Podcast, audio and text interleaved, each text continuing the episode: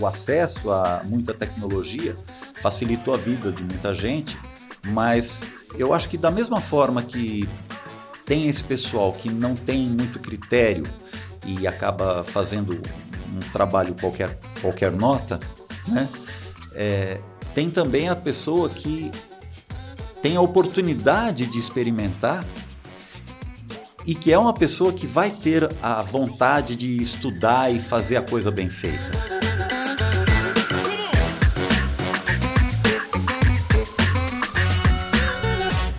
Bom, começando aqui mais um programa, mas antes da gente entrar na nossa entrevista, você sabe que eu dou uma recomendação aqui no começo do programa. E hoje eu quero recomendar o canal do Leonardo Drummond. Ele faz vários reviews ali de fone de ouvido, às vezes até fala de microfones, é, fala mais da parte de áudio profissional. Inclusive, ele é um dos fundadores, os sócios ali do Cuba Áudio. Você já deve ter visto alguns episódios aqui eu utilizando esse fone de ouvido é, pretinho com um aro ali é, de madeira. bambu, de madeira. Pô, é um fone nacional, gente. Então, é um material super bacana. Então, primeiro acompanhe o canal aí do Leonardo Drummond, com vários reviews fantásticos a respeito de fone de ouvido, e também o pessoal do Cuba Audio, que tem um fone sensacional. Agora eu vou começar o nosso bate-papo com ele, Flávio Kranik, que é locutor profissional há mais de muitos anos, né, Flávio? Há mais de muitos anos. há muito tempo, né, Fernando? Eu, Flávio, você também acabou comprando um Cuba, né?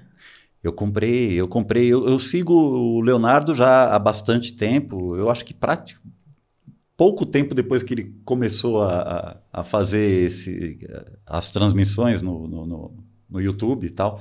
Assim que eu conheci, eu já gostei do canal, porque ele entende, ele sabe o que ele está falando, ele não é um chutador, né? Que muitas vezes você encontra no YouTube. E a ideia dele, do fone dele, é muito, muito bacana. Então, e gente, quem indicou ele para mim foi o Flávio. Né? Aí eu comecei a acompanhar, comecei a ver, fui atrás do negócio do fone, chamei ele pro canal, então tem um programa aqui é, com ele, onde a gente fala do Cuba, e depois acabamos comprando os fones. Cara, são muito bons, cara. São. E o conforto são. E o problema, o problema é assim, né? É, é que eu falo assim, o melhor do, dos mundos é a ignorância, né? Porque enquanto você não sabe que uma coisa é boa, você tá usando uma coisa ruim ali e beleza. É igual chocolate, né? Não sei se você tem essa impressão. Uhum. Então, você tá acostumado ali com os chocolate barato e tá tudo bem. Aí você, de repente, come um Lindt, come um negócio, aí você, putz, grila, eu tava comendo essa porcaria esse tempo todo. aí você fica mal acostumado, né? É exatamente isso. O problema todo é a referência ou a falta de, né? Ou a falta dele, exatamente. Agora, Flávio, falando de áudio aí, que é sua especialidade, inclusive você já sempre me deu várias dicas aí, é, contribuiu com muita coisa aí pro, pro estúdio. Inclusive, a gente está fazendo o teste dessa plataforma nova aqui pro, nos microfones, né? Uhum. É, você pegou uma transformação muito grande do áudio e do jeito que se faziam as coisas do jeito que se faz hoje é muito, muito diferente. É. Qual foi a principal evolução tecnológica aí que o áudio sofreu? Bom, é, principalmente a, a, mais recente, né? A, mas tudo começou, essa revolução toda começou com a digitalização, né? Quando eu comecei com locução, e eu comecei tarde, eu comecei, eu tinha 28 anos, né? Eu não comecei, eu não era jovem. Ah, faz cinco anos então que você começou. Cinco só. Cinco anos. Obrigado. é, quando eu comecei, a gente gravava uh, as locuções eu comecei gravando em fita cassete, mas depois é, eu tive um sócio que ele tinha gravador de rolo, então a gente gravava no gravador de rolo, que tem uma qualidade ótima tal. Depois a gente transferia isso editando para fita cassete através de um, um gravador multitrack, né, que você usa, ele utiliza a fita cassete comum, né? Na verdade, cromo, né? Essa daqui é uma fita comum que ainda está na embalagem original. Mas então ela trabalha só em um sentido, ela só vai para um lado, você não vira a fita, mas ela trabalha com quatro pistas e em velocidade dobrada. Então a qualidade é bem superior a uma fita cassete comum, uhum. entendeu? Então a gente fazia a gravação inicialmente nesse gravador, depois a gente com o gravador de rolo a gente tinha um, digamos assim, uma fita master também, e a gente trabalhava com esses equipamentos para poder depois fazer uma, uma mixagem, inclusive, porque a gente fazia espera telefônica também. E espera telefônica que utiliza Na época utilizava fita sem fim, porque não existia CD gravável ainda. O que, que é uma fita sem fim? Uma fita cassete sem fim é isso daqui, ó. É, é uma fita que ela tem um carretel apenas. Olhando aqui por trás, talvez dê para perceber. Ela só tem um carretel. Então a fita ela sai do centro desse carretel, passa pelo cabeçote e volta por fora do Ah, carretel. Volta pro mesmo. Exatamente. Então, ela não acaba nunca. Só que ela tem um tempo de duração específico. Essa daí, no caso, é uma fita de seis minutos. Nossa, pouco. É, tinha de três, que era muito comum, eu acabei optando É, pela é, fita é de pouco nos parâmetros que a gente tem hoje, que tudo é infinito, né? Exato. Mas por que seis minutos? Porque a espera telefônica, ela tipicamente, Caiu. Não tem Desculpa. problema, sempre cai, imagina. Fica tranquilo, sempre cai. tipicamente a, a espera telefônica ela tem dois minutos de duração. Porque pensa bem, você não, nenhuma empresa tem como objetivo, eu imagino, deixar o cliente esperando. Ah, tem. Tem empresa que tem esse objetivo, sim. Tem Né? empresa que tem. Não vou falar o nome aqui, mas tem empresa que tem esse objetivo, sim, com É, certeza. não é um objetivo muito inteligente, mas tudo bem. Então, a princípio, você. eh, Espera telefônica tem no máximo três minutos. E se a pessoa ficar mais tempo, ela vai repetir a mensagem, paciência. Mas você faz a gravação, passa várias mensagens, né? Que depois desse período ela se repete, ela volta. Uhum. E a tecnologia era a fita sem fim. Ô, ô, Flávio, agora, assim, é, a gente está falando dessa parte da digitalização, ou seja, o digital foi a maior revolução que teve aí dentro da parte do áudio, claro, como em muitas outras mídias também, ou outras plataformas. Como é que você fazia a edição, né? É, basicamente, você colocava uma fita virgem uma com material e ficava ali trabalhando é, pause, rec, play do que você queria passar para um outro lugar e editar? É, também. Mas ah, como a gente gravava no. Digamos, com o gravador multipista, né? Você tinha a condição de fazer edição. A gente trabalhava com o gravador de rolo e o gravador multipista. Então, ah, a gente podia passar de um para o outro, Uhum. entendeu? O gravador de rolo ele não é muito rápido, né? Então não- ele funcionava bem para receber o material final, digamos assim. Uhum. Mas o gravador cassete ele é rápido, né? Então a gente editava com o gravador cassete. é, quando tinha várias pistas, a gente podia até utilizar também um, um- já a trilha de fundo, já inseria ali também. E trabalhava dessa forma. Era trabalhoso pra caramba, viu, meu? E- Então, a edição em si já é trabalhosa hoje. Mas hoje Nossa. você consegue fazer mais coisa no período que você editava, por exemplo, mesmo no multitrack, é, você faz mais coisa no mesmo tempo, não é? Sim, exato. E é que assim, o... antes disso, eu não cheguei a pegar essa parte. O pessoal trabalhava na base da- do corte da fita. Nossa, é. Era tinha uma, uma mesinha especial lá para você cortar a fita e fazer a emenda da fita para depois tocar e Meu, isso deve ser surreal, isso, cara. eu não peguei isso infelizmente porque eu tinha muita curiosidade para pôr a mão na massa. Não, e eu acho que, assim, algumas coisas é interessante, não é, o fazer em si, mas pelo fato de você ter o conhecimento daquilo. Então, cara, eu fui uma das últimas turmas, se não a última, a ter aula de revelação de fotografia na faculdade. Olha só. Cara, mas é muito legal, entendeu? Porque você entender o processo de como era feito, entrar na câmera escura, aí molhar o, a- o papel na química, faz. ah, Ah, vamos ampliar, vamos não sei o que, faz o foco. Até porque você enxergava tudo acontecendo. né? Exatamente. Isso é muito legal. Infelizmente não tem, né? É. Não que eu falo assim, ai, precisamos voltar para fazer fotografia Não. como era antes, né? Não, eu não sou esse tipo de saudosista. Aham. É, mas eu acho que em termos de conhecimento, isso é muito legal. É sem dúvida nenhuma. Sem E, dúvida e nenhuma. difi- e você não tem mais esse tipo de coisa, né? Não, não tem. Hoje está tudo no digital. E mesmo quando eu comecei, eh, logo eu já comecei também a trabalhar no computador. Mas isso era 1994, 94, 95, eu acho, mais ou menos. Os computadores, eu nem sei, era muito pouca a memória Ah, que o computador é. tinha. Mas ó, eu comecei a trabalhar no computador em 98. Uhum. Em 98, eu até lembro a minha a configuração do meu computador. Ah, é? Lembro. Era um HD de 4 GB, um processador. Não era 4 GB? Não, Acho era giga era. sim. Era. 4 GB. Era um HD de 4 GB, era um processador 300 o processador era 350 MHz, Nossa. Pentium 2. Pentium, era Pentium. É, memória, se eu não me engano, era, era 16 megas. É. Era uma 16 coisa megas. assim. Cara, hoje o meu Note tem 16 gigas. Pois é. A, a placa de vídeo eu nem lembro, mas era coisa assim de é, 56 É, kbs, é, megas, entendeu? É, esse- Hoje, é, Você assim- lembrou da. da, da Do modem. Do, do- modem, exatamente. 56 kbps. É, exatamente. Que era rápido. Então, assim, Com 16. Cara, eu- a evolução disso. Esse foi o, Maluco. o pontapé inicial, né? Mais ou menos. Que quando ah, eu, eu entendo, eu não sou favorável à pirataria, Uhum. mas a pirataria é a grande responsável pela velocidade que as coisas aconteceram no Da começo, educação, principalmente. Exatamente. Porque senão era uma coisa inacessível. Se não fosse a pirataria. É, Não tem como.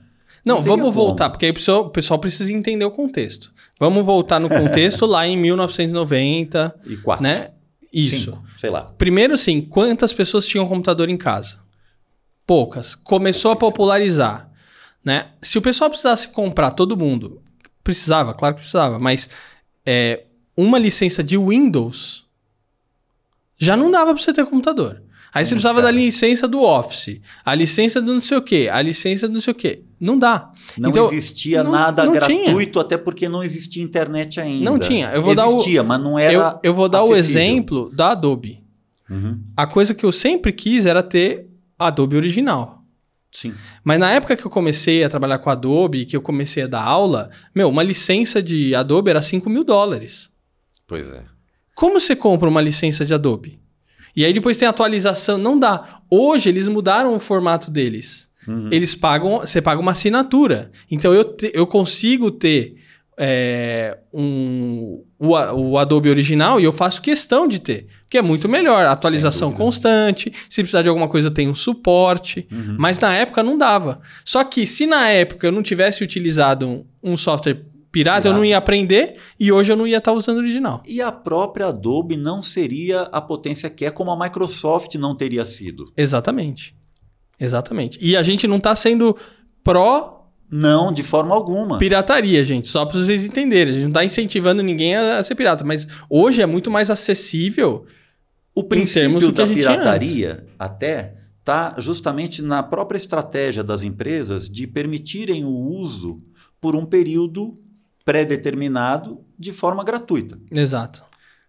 É mais ou menos isso. É mais ou então menos você isso. tem a, a oportunidade de experimentar, Isso. né? E gostei, vou comprar. É. Só que na época, né, se a gente pegar sete dias de período grátis, meu, não dava para você aprender sete dias É um por- software como o Adobe, Não, por não, exemplo. imagina. Vamos pegar Audition, que é de áudio, para editar áudio, massa e tal, não sei o quê. Você não aprende Audition em sete de dias. jeito nenhum. Por mais que você tenha muita informação hoje em dia, Você tem que você tem que testar, experimentar e ainda tem que assistir a aula que hoje tem aula no YouTube de ao- a- a- aos montes, né? Que também é uma coisa relativa, sim, porque o YouTube tem um monte de informação. Você tem que aprender a selecionar o que, que você vai aproveitar e o que você vai descartar, porque tem muita desinformação também, infelizmente. Agora, ô Flávio, com essa tecnologia toda, esse avanço todo da tecnologia, né? é, a gente faz muito mais com menos recurso, Sem dúvida. né? Então, um computador, os próprios gravadores, a gente estava comentando aqui do Tascam, do Zoom, né? Uhum, Foi uma evolução absurda. sim. Isso significa que você trabalha menos hoje? Pois é, interessante isso, né? Na verdade, você não trabalha menos. É, você trabalha menos em cada projeto. É, facilita a, o- a rapidez da entrega dos trabalhos, né? Mas a quantidade de trabalho também aumentou, né? E a exigência dos trabalhos também aumentou. Então, acho que não tem uma diminuição né, da, Sim. da... Mesmo porque a gente fica, eu acho que, mais criterioso e a gente vai colocando mais Cada... coisa naquele trabalho. Então, eu vou dar o exemplo da minha área de vídeo. Sim. É... Antes a gente tinha menos recurso e você tinha muito mais trabalho para fazer um vídeo editado de corte seco. Sim. Conforme a tecnologia foi avançando, o processo de corte seco ficou mais rápido. Só que a gente coloca mais elementos de efeitos, de correção de cor, correção de áudio, transição, GC, animação dentro do vídeo, que acaba se levando o mesmo tempo, só que você faz uma coisa com acabamento muito melhor. Exatamente. E é uma coisa é, muito interessante, porque a gente começou falando da capacidade do computador há 30 anos atrás, né? Hoje, você, para você trabalhar com vídeo no computador, você tinha que ter uma máquina potente. Não era qualquer máquina que funcionava, né? Hoje você tem condição de gravar e editar vídeo com qualidade no celular. Exatamente. É uma coisa impressionante. É muito impressionante. O, o meu, a, sempre a minha preocupação com isso, Flávio, eu não sei se né, você também enxerga dessa maneira. Eu acho a popularização da tecnologia, toda essa democratização com a internet e tal, eu acho sensacional, eu acho que tem que existir. Uhum. Mas também a gente não forma uns profissionais que às vezes não estão tão preocupados com algumas coisas quanto deveriam estar. Então, por exemplo, o pessoal acha que, ah, vou gravar o vídeo, pego o celular aqui, saio gravando, pum, e, e beleza. Qualquer, e, o famoso qualquer nota. É, e o áudio é a mesma coisa. É. Às vezes o pessoal, é. não, gravar um áudio? Não, eu pego aqui o WhatsApp, eu gravo, mando um, um áudio para mim mesmo e tá bom. Infelizmente tem. É, essa, o acesso a muita tecnologia facilitou a vida de muita gente, mas eu acho que da mesma forma que tem esse pessoal que não tem muito critério e acaba fazendo um trabalho qualquer qualquer nota, né? É, tem também a pessoa que tem a oportunidade de experimentar e que é uma pessoa que vai ter a vontade de estudar e fazer a coisa bem feita. E que muitas vezes, se ela não tivesse tido a oportunidade de experimentar, talvez ela fosse para um outro caminho ou né, não, não poderia ter feito isso. Tem os dois lados, né? Sempre tem os dois lados. Você teve muita dificuldade de se adaptar nessas tecnologias novas? Olha, não é fácil. não é fácil. Eu, eu realmente achei até que eu fosse ter mais facilidade com a tecnologia. Só que a tecnologia avançou de uma forma é, que eu mesmo não esperava. Ou, para dizer a verdade, eu acho que eu não consegui acompanhar o tanto quanto eu gostaria de ter acompanhado. Eu tenho dificuldade com, com TikTok, com é, o Instagram. Instagram, né?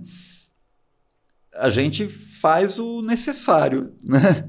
Mas eu gostaria de ter ter mais facilidade com isso do que eu tenho. Não, eu, eu, tenho uma história engraçada que é o seguinte: a gente, eu peguei muito VHS, né? Sim. VHS, o, o, próprio cassete, né? uhum. né? Brincava muito de fazer gravação, essas coisas assim, sabe? Sim é, no próprio rádio, né? Liga o rádio, faz uma gravaçãozinha aí na fita, no, oh. né? no som e tal. Isso era legal demais. É, e aí eu lembro quando a gente comprou o primeiro aparelho de DVD em casa. É, acho que foi 2004, né, pai? Ou, ou 2003, alguma coisa assim. Aparelho de DVD. Não foi? 2004? Ou 2000? Não, acho que 2000, né?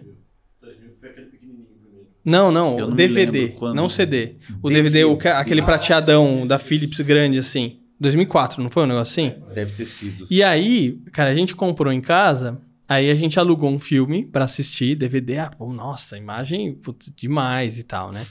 E aí no final do filme, aí minha mãe perguntou assim: ah, não tem que rebobinar? É.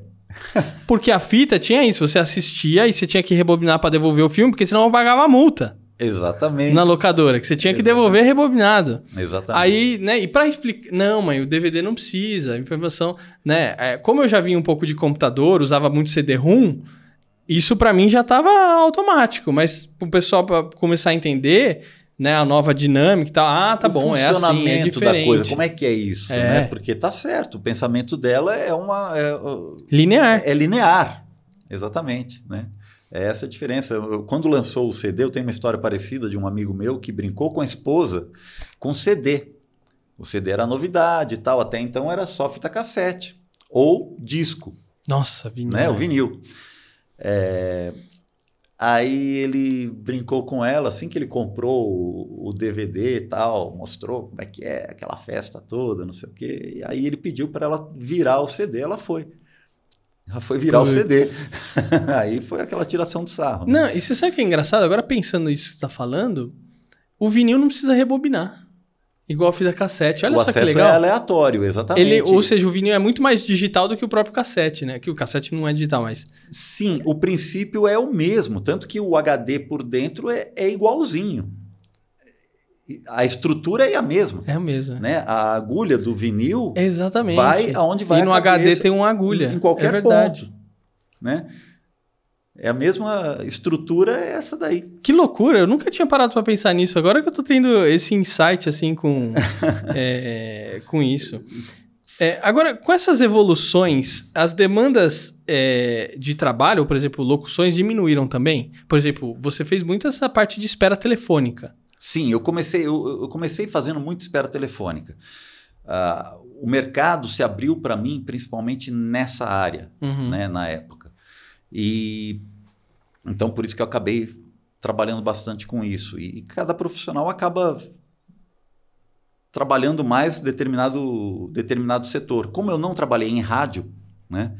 eh, então para mim foi uma de certa forma uma dificuldade até para entrar no mercado publicitário, né? O pessoal que vem de rádio já está dentro já do tá mercado dentro, é mais publicitário fácil. praticamente Uhum. né? Até porque o pessoal de rádio trabalha eh, dentro, trabalha no ar por um período dentro do dia dele de trabalho e Depois um vai fazer locução. que ele vai fazer gravação para os clientes da rádio, né?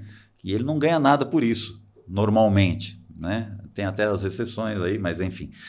E então eu tive que correr muito atrás para conseguir fazer trabalhos publicitários, né?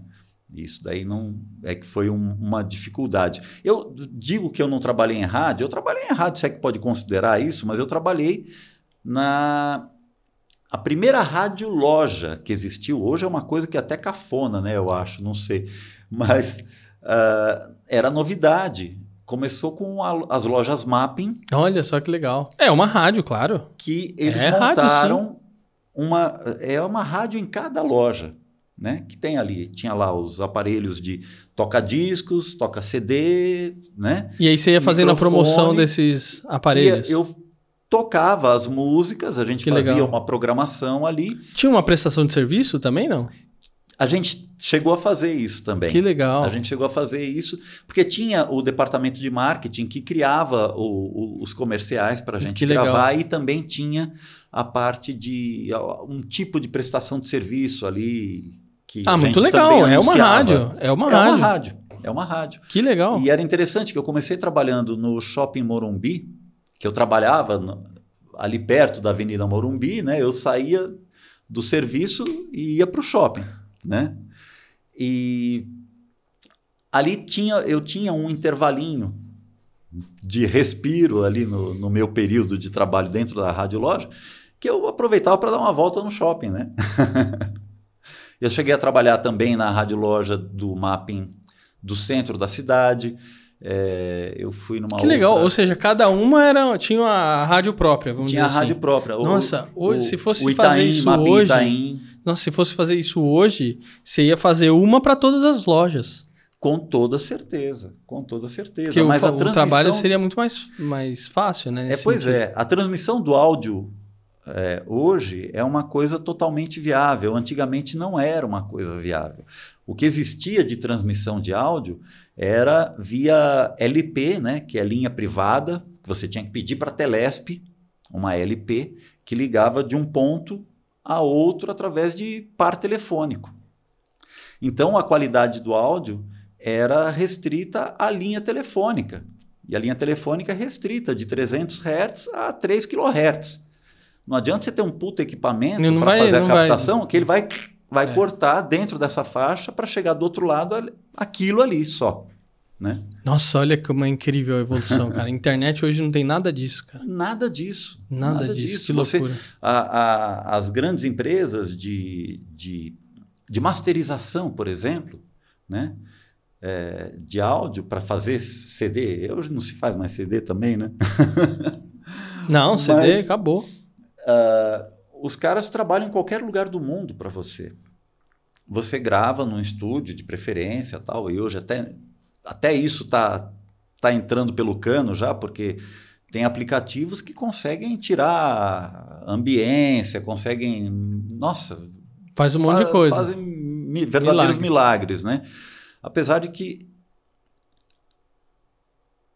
a qualidade sempre vai estar na captação. Uma boa captação sempre vai ser melhor do que qualquer áudio processado, né? Mas é, você fez a captação da banda, tudo mais, tal. Você transmite isso daí via internet para o cara masterizar lá nos Estados Unidos para você. E ele faz tranquilamente. Eu tenho um amigo meu que ele, tra- ele trabalha hoje, mora no Canadá, e ele faz muita coisa daqui do Brasil.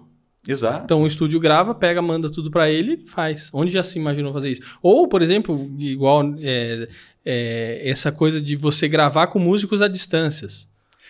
Ah, Sim. grava a guitarra aí, eu gravo baixo, eu gravo a batera e alguém vai lá e junta tudo. Exatamente. Isso é uma maluquice, né? Loucura. Parar pra pensar, isso é surreal, né?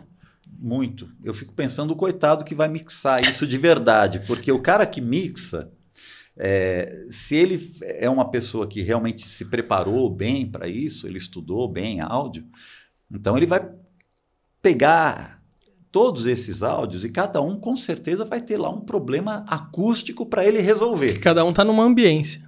Está numa ambiência diferente, então é, que vai ter problemas acústicos diferentes e tudo isso daí ele vai tentar provavelmente minimizar digitalmente, Claro. né? Ô, ô, Flávio, agora é o seguinte, algumas demandas aí de trabalho, elas diminuíram, mas outras surgiram. Você comentou aí que você tem feito um trabalho bem bacana de audiolivro, não é? É, então, audiolivro é uma coisa que eu, eu tenho conhecimento que existe há muito tempo, mas eu demorei para entrar nisso e até que eu fui apresentado para um estúdio através do meu amigo locutor também, o Irineu, o Irineu Panachão, que ele... Desculpa, posso, posso fazer o comercial? Quem, de quem você quiser, o espaço é seu. Você pode fazer o que você quiser. E eu gravo. Ele me apresentou o Durval do FX Studios, que ele é um estúdio bacana de música e que ele tem trabalhado muito com audiolivro também, né? E aí eu fui fazer um teste em 2019. Antes da pandemia. Exatamente. Eu fiz o teste, fui lá, conheci, a gente. Beleza. Eu fiz o teste, na hora de receber a resposta, vamos gravar ou não vamos gravar o audiolivro, nem me lembro qual. Ah, não, não lembro qual foi o teste que eu fiz na ocasião. Começou a pandemia. Putz. E aí parou tudo.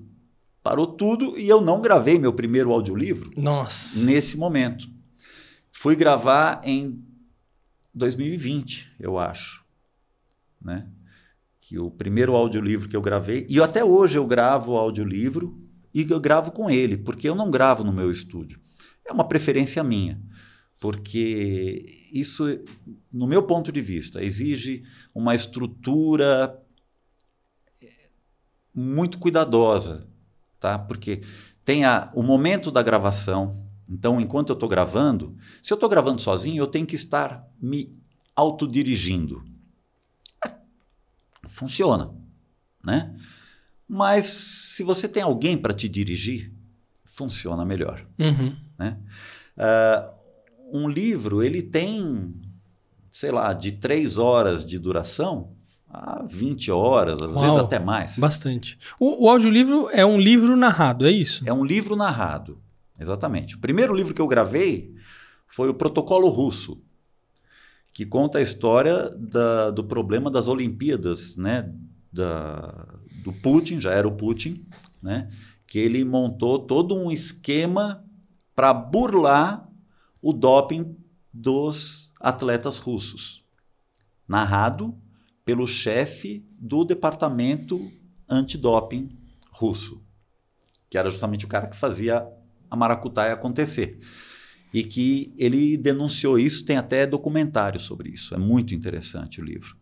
Agora, se eu estou gravando sozinho, como é que eu faço para falar um nome russo? Cara, eu, o que eu iria fazer, eu ia ter que pausar a locução, talvez. pesquisa o nome do Google do, no cara, ver se tem alguém pronunciando. É isso que a gente faz, mesmo no estúdio.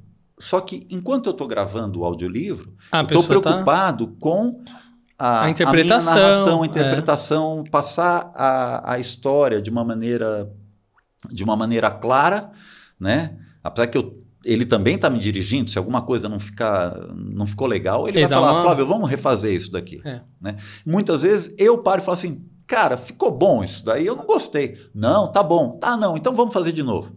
Ele está dirigindo. E está dirigindo também a, a, a parte de pronúncia. Né? Que o Durval é um cara que tem um ouvido. Não, e tem outra coisa também. Às vezes você tá lendo, e mesmo lendo, às vezes a gente erra. Oh, muitas vezes. Um, um plural, um- uma pontuação. Exatamente. Às vezes a gente erra, Erra, acontece.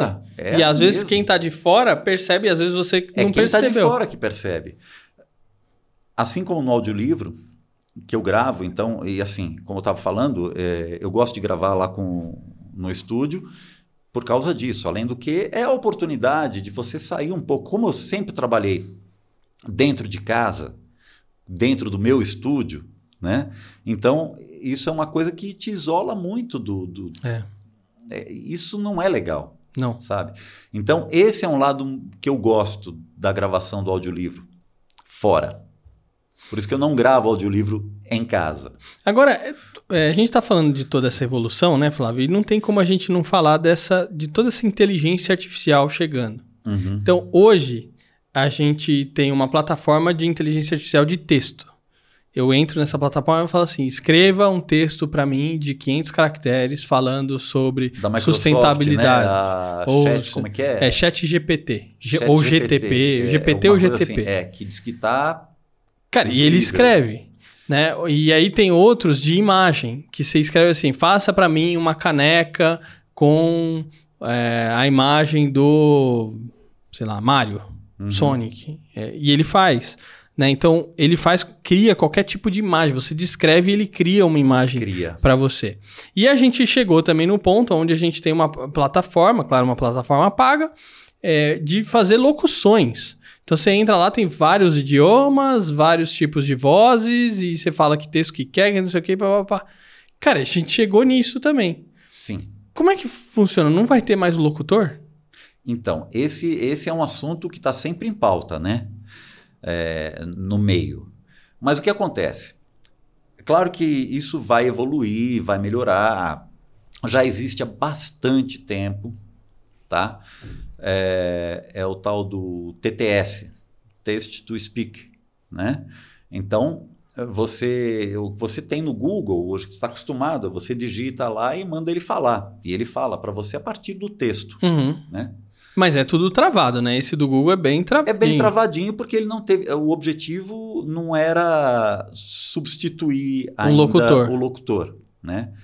Agora existe sim muita tecnologia que está caminhando para esse lado e existe uma questão ética que muitas vezes é deixada de lado.